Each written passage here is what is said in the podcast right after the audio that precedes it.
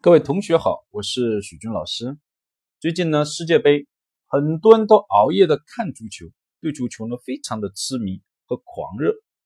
那都知道呢，许军老师呢是一个科研的工作者，就非常呢喜欢这种去分析，呃，现象背后的本质是什么。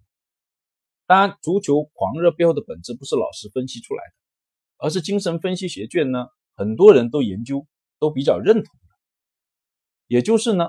足球背后狂热的本质啊，是性活动的满足，而且是替代性的满足。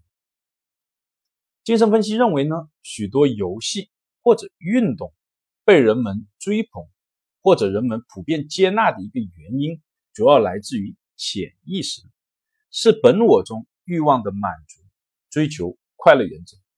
但在现实的社会呢，会受到很多规则。标准的限制，比如法律，比如道德，使得我们的欲望没有办法直接的满足，因此会寻找这种替代性的方式来补偿。我们看看足球，足球为什么这么多人喜欢和狂热呢？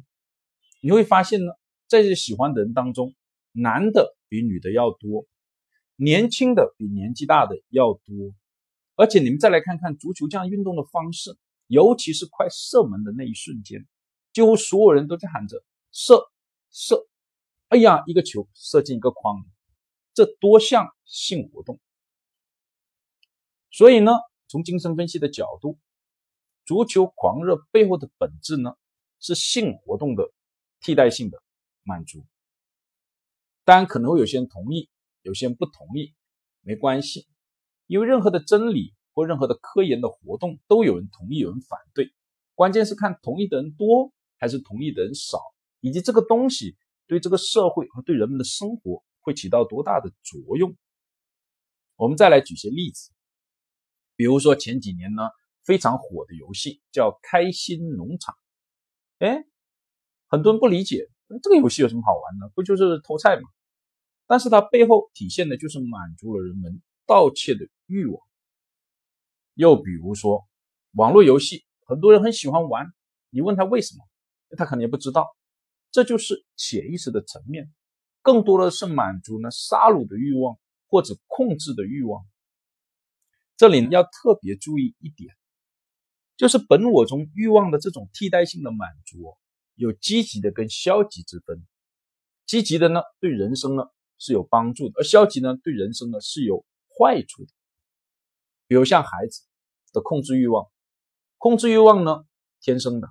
如果孩子的控制欲望天生就很强，那什么叫积极的方向呢？就说他可能会去通过控制学习的成绩，还有呢控制班里的同学，比如说当班长来替代性的满足。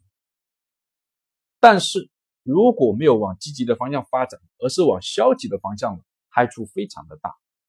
比如说通过控制父母或者控制游戏，到网络上去玩游戏，因为游戏的活动，我想让他干什么他就干什么。